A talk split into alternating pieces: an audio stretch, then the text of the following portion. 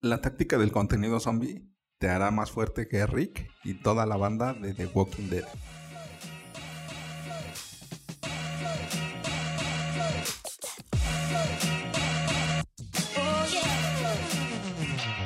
Hola, ¿qué tal? Bienvenidos a Ventaja Podcast, el podcast en donde hablamos de principios, estrategias y tácticas para los negocios tradicionales, online y startups.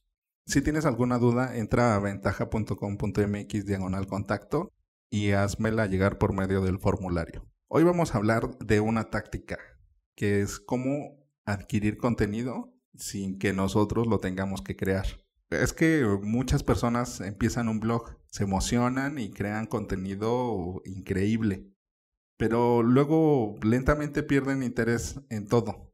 Se les olvida, ya no actualizan, ya no publican, no lo hacen de una forma estratégica, se dejan llevar por el impulso, pero lo hacen bien y tienen, hay mucho contenido buenísimo en Internet que, que es abandonado. Hay muchos sitios zombies que justo por eso es el contenido zombie, y está tirado ahí y no se aprovecha. Y cuando esto sucede, el, el, contenido maravilloso que originalmente generaron los demás se vuelve viejo y obsoleto pues debido a la falta de la actualización por parte del dueño del sitio.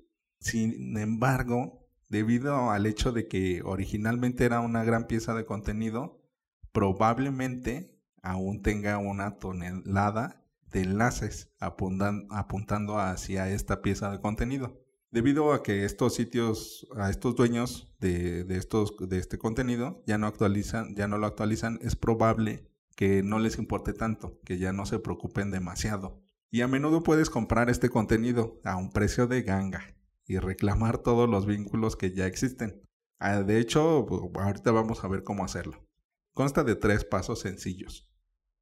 Aunque esto se aplica, bueno, yo lo aplico en, el, en mis negocios online, también de cierta forma se puede hacer en los negocios tradicionales. Aquí te voy a dejar la tarea. ¿Cómo aplicarías esta táctica en un negocio tradicional?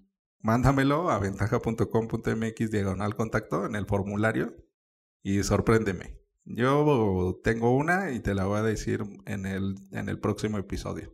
Bueno, a lo que vamos. De hecho son tres pasos. Y el primero es encontrar contenido altamente vinculado que ya no se actualiza. Hay distintas herramientas. Te voy a dejar un par de ellas en las notas del episodio para que las conozcas y si ya las conoces, bueno, para que sepas cuáles son las que uso. Y estas herramientas tú, tú ingresas la, la dirección web, la URL y te regresa una lista de todos los enlaces que llegan a este sitio. Es decir, como todas las referencias que tiene este contenido. Pero hay que encontrar a, este contenido. Se hace por medio de una búsqueda en Google, vamos investigando, vamos indagando un poco, lo metemos a la, al software, a la herramienta validamos si tiene la suficiente cantidad de enlaces según nuestro presupuesto y nuestros requerimientos. Y en el, en el siguiente paso, lo que tenemos que hacer es contactar al creador de este contenido para comprárselo. Un correo sencillito, que también te lo voy a dejar en las notas del episodio. Te pido que no lo copies tal cual. Te voy a dejar nada más indicaciones o indicadores. Pero sobre todo es un correo corto, conciso y que sea altamente de, alta respuesta, que se usa mucho en las estrategias de, llamada de contacto en frío, sobre todo la 2.0, que bueno, es un, toda una estrategia que próximamente vamos a platicar y está buenísima. Pero aquí vamos a tener algunos indicios. Vamos a contactar al dueño de este contenido. Y en el tercer paso es implementar un redireccionamiento a nuestro sitio web para que esos enlaces que ya tenía en vez de que, bueno, van a llegar, van a seguir llegando a ese, a esa URL, pero esa URL va a ser dirigido hacia nuestro sitio web. Aquí no lo mandes a la página de inicio a la página del producto o del servicio que más se le, se le ajuste. Aquí crea una pieza de contenido de igual o mejor calidad para que estas personas, como en el episodio pasado que estábamos platicando de la jornada del cliente y los marginados, sigan justo con esta jornada del cliente. Entonces que no se pierdan en esta navegación. ¿Cómo ves esta táctica?